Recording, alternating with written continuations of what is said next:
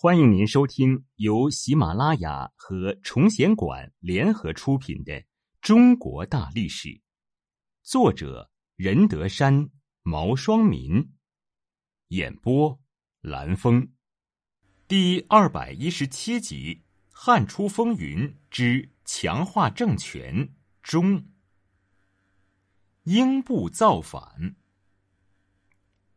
前一九六年。当吕后诛杀韩信和彭越后，英布极为恐慌，他担心殃及自身，于是暗中集合部队，准备起兵反叛。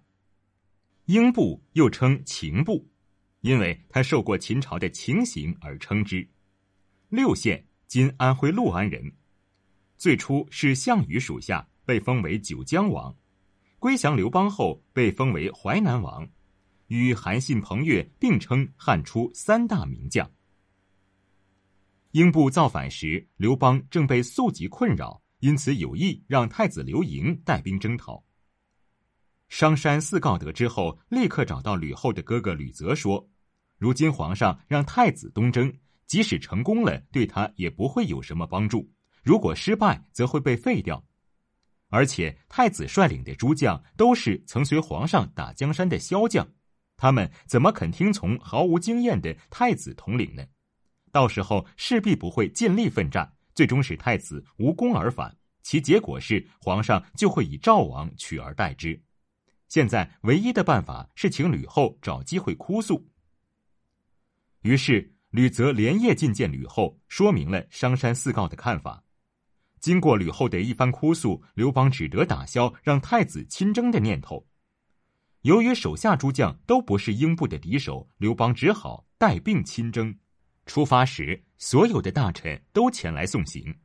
这时，张良的病情已经非常严重，但他仍然勉强支撑着病体，将刘邦送到曲游。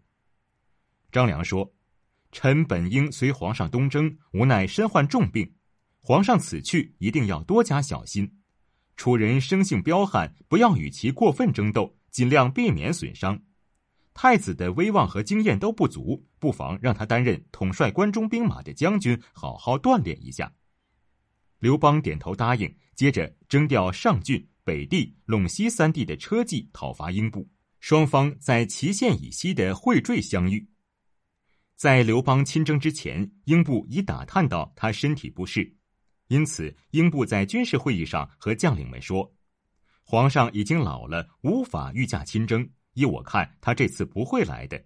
他手下的将领真正能独立作战的只有韩信和彭越，可是这两个人都已经死了。看来这次行动不足为虑。于是英布全力进攻金国，金王刘古被杀，其余部队几乎全部投降。接着，英布继续西攻楚国。楚将经过商议，最后决定分三路抵挡，以骑兵之势突袭。楚将手下的谋士劝说道：“英布一向善于用兵，楚民对他十分畏惧。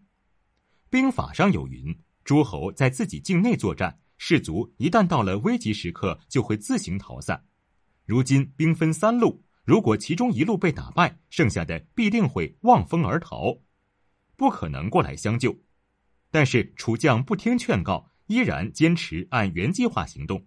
事情果然不出所料。”楚军全线溃败，攻下荆楚两国之后，英布继续西行。刘邦到达祁县后，立刻下令建筑坚固的防御工事，英布也很快到达该地。